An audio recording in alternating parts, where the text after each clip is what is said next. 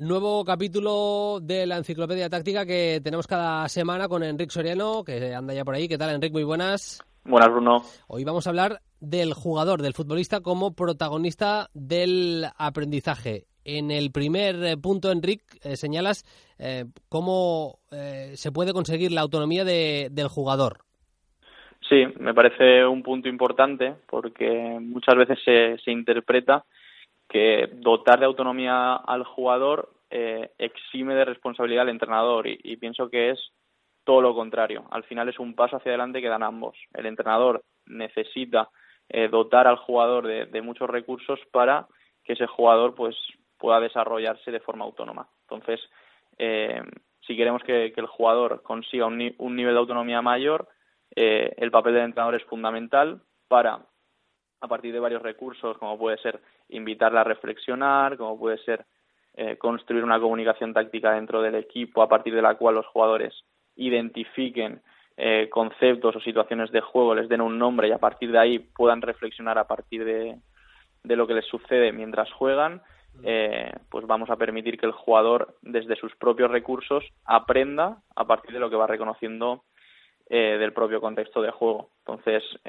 no es permitir un aprendizaje salvaje del jugador y hmm. soltarlo en los contextos y que aprenda lo que pueda. Es dotarle de esas herramientas que le van a permitir eh, convivir en ese contexto y, extraer la mayor cantidad de información posible para convertirla en conocimiento, que al final es lo que, lo que queremos de los jugadores. Entonces, esa autonomía del jugador va muy ligada a un concepto que hemos que hemos tratado, en, algunos, hmm. en algunos eh, episodios, que es la potencia prospectiva. Entonces, dentro de esa potencia prospectiva, yo creo que hay tres niveles de aprendizaje. Por una parte está lo que el jugador aprende por sí mismo. Por otra parte, lo que aprende a partir de la ayuda, de la guía del entrenador dentro de esa gestión del contexto. Y, por último, lo que el entrenador le enseña. Entonces, es importante también señalar que, aunque el aprendizaje sea lo fundamental, sigue existiendo enseñanza. Lo importante es saber qué elementos o qué circunstancias o lo que sea el jugador no puede aprender a partir de sus propios recursos y es necesario que, el entrenador se lo enseñe. Pero en ningún momento podemos sustituir esa enseñanza por un aprendizaje autónomo del jugador. Por tanto, para aumentar esa potencia prospectiva lo que tenemos que hacer es dotar al jugador de una mayor cantidad de recursos para que todo ese bagaje de lo que pueda aprender a, a partir de sus, por sí mismo se amplíe, luego ser capaces de gestionar adecuadamente el contexto, pues a partir de esa comunicación táctica, de modo que los mensajes dispongan de mayor información en menor tiempo para que a partir de nuestra ayuda puedan aprender también cosas y reconocer en qué momentos necesitan que, les enseñemos algo para que al final el jugador disponga del mayor número de herramientas posibles para, convivir dentro del juego. también ahí es importante resaltarlo, Enrique, un aprendizaje del entrenador a través del jugador. El jugador, eh, aunque sea indirectamente, aunque no sea queriendo, pero hace aprender también al, entrenador. Y, además, mucho, además mucho. Eh, yo tengo la suerte de compartir cuerpo técnico con, con grandes profesionales de los cuales he aprendido mucho, pero creo que estoy seguro que he aprendido aún más de, lo que los jugadores me han ido dotando de forma indirecta. Al final podemos aprender del juego por esas soluciones intuitivas o espontáneas que los jugadores eh, emplean para resolver problemas de juego y luego lo que tenemos que hacer nosotros los entrenadores es observar esas conductas que el jugador ha hecho de forma intuitiva, intentar identificar algunos patrones y exportar esa, esa solución, ¿vale? Para convertirla en una conducta consciente que la puedan emplear más jugadores. Y eso también tiene que ver con la élite. Decir, no solo aprendemos de los nuestros, también aprendemos de, los que están en élite. Eh, si vemos un movimiento de Luis Suárez concreto, pues seguramente le preguntas a Luis Suárez y no sabe ni el por qué eh, le ha llevado a, intervenir de esa manera. Pero el movimiento ha podido ser muy preciso, muy, muy efectivo y nosotros podemos observar ese, esa conducta y tratar de, de llevársela, de hacérsela llegar a nuestros jugadores y luego lo que nuestros propios jugadores eh, nos van enseñando en, en, cada situación de entrenamiento y en cada partido.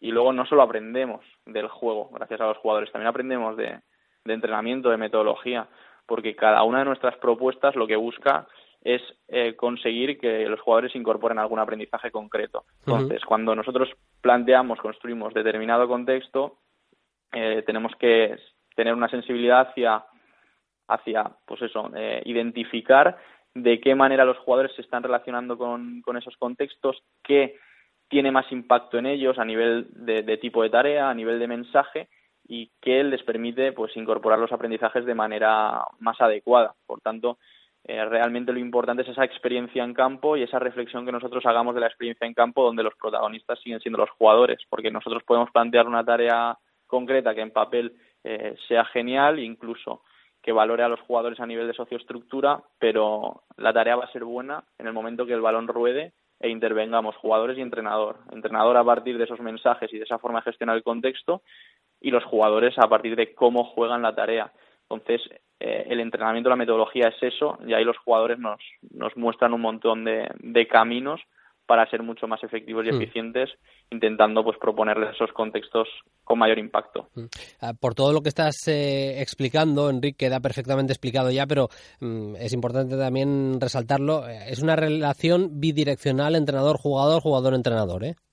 Correcto, correcto. Además, lo que hemos comentado en el primer punto, eh, el conseguir que el, que el jugador disponga de un mayor protagonismo en su aprendizaje en el juego del equipo, depende también de que el entrenador dé un paso hacia adelante y, consiga eh, pues proporcionarles muchos más recursos. Al final el jugador debe, identificar que el entrenador le va facilitando herramientas que le permiten no necesitar a ese propio entrenador, ¿vale? Y que va a brillar a partir de, esos contextos que construye el entrenador y de las interacciones que se producen entre jugadores dentro de ese contexto. Por tanto, es importante que el jugador eh, reconozca al entrenador como un elemento de ayuda. Y luego el entrenador, lo que hemos dicho, eh, aprende del juego y del entrenamiento a partir de, las experiencias prácticas que tiene con los jugadores, ¿no? de sus posibilidades de aprendizaje, de sus posibilidades de interacción.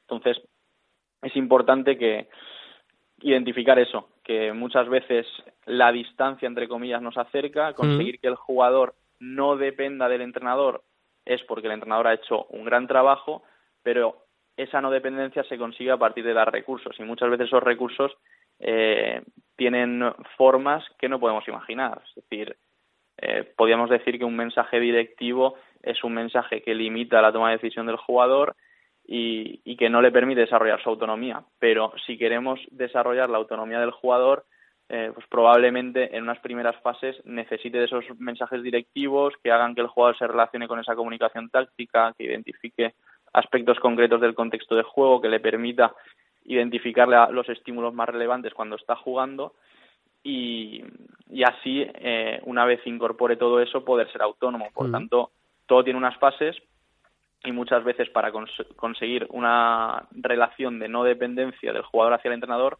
pues necesitas de herramientas donde el jugador tiene un protagonismo menor. Pero al final es una cuestión de, del proceso, ¿no? Nos lo va a dar el proceso y sobre todo conseguir, lo dicho, una relación de no dependencia, pero sí de ayuda constante. Es decir, que, que el jugador tenga capacidad para relacionarse con el contexto por sí mismo, que no necesite al típico entrenador con el joystick que va, que va diciendo lo que los jugadores tienen que hacer, sino que, una dirección de campo se asocie más a, a observar y a dar mensajes concretos que el jugador no puede identificar para que a partir de ahí pues el juego se desarrolle de una manera u otra pero sí que, esa ayuda sea constante, tanto en la dirección de tareas, donde ya nuestros mensajes van adoptando nuevas formas, pasan de ser más directivos a, utilizar un feedback más interrogativo, a utilizar el silencio también como intervención, a utilizar ese feedback de banda ancha o, retardado, donde permites que el jugador, eh, pues después de intervenir,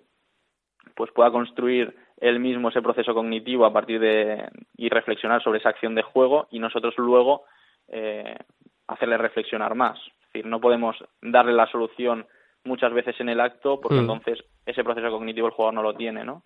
Entonces sí que es una relación de, ayuda permanente donde la forma de intervenir y de conseguir eh, ser importante del entrenador pues tiene otras formas y al final el hecho de conseguir que el jugador sea protagonista y tenga mayor importancia en el proceso eh, parte de que el entrenador dé un paso hacia adelante y de que intervenga aún con mucha más frecuencia tanto en el entrenamiento como fuera. Mm. Eh, las claves de Enrique Soriano, ¿eh? el jugador hoy como protagonista, como núcleo del aprendizaje en un nuevo capítulo de la enciclopedia táctica. Enrique, no sé si vamos 12 o 13 con este, pero por ahí va, ¿no? Sí, 12 creo. 12, bueno, eh, tremendo. Las va cogiendo forma. Va cogiendo ritmo también de competición, que como si fuera un equipo. La semana que viene más, Enrique, muchas gracias. Un abrazo. Un abrazo, Bruno, gracias.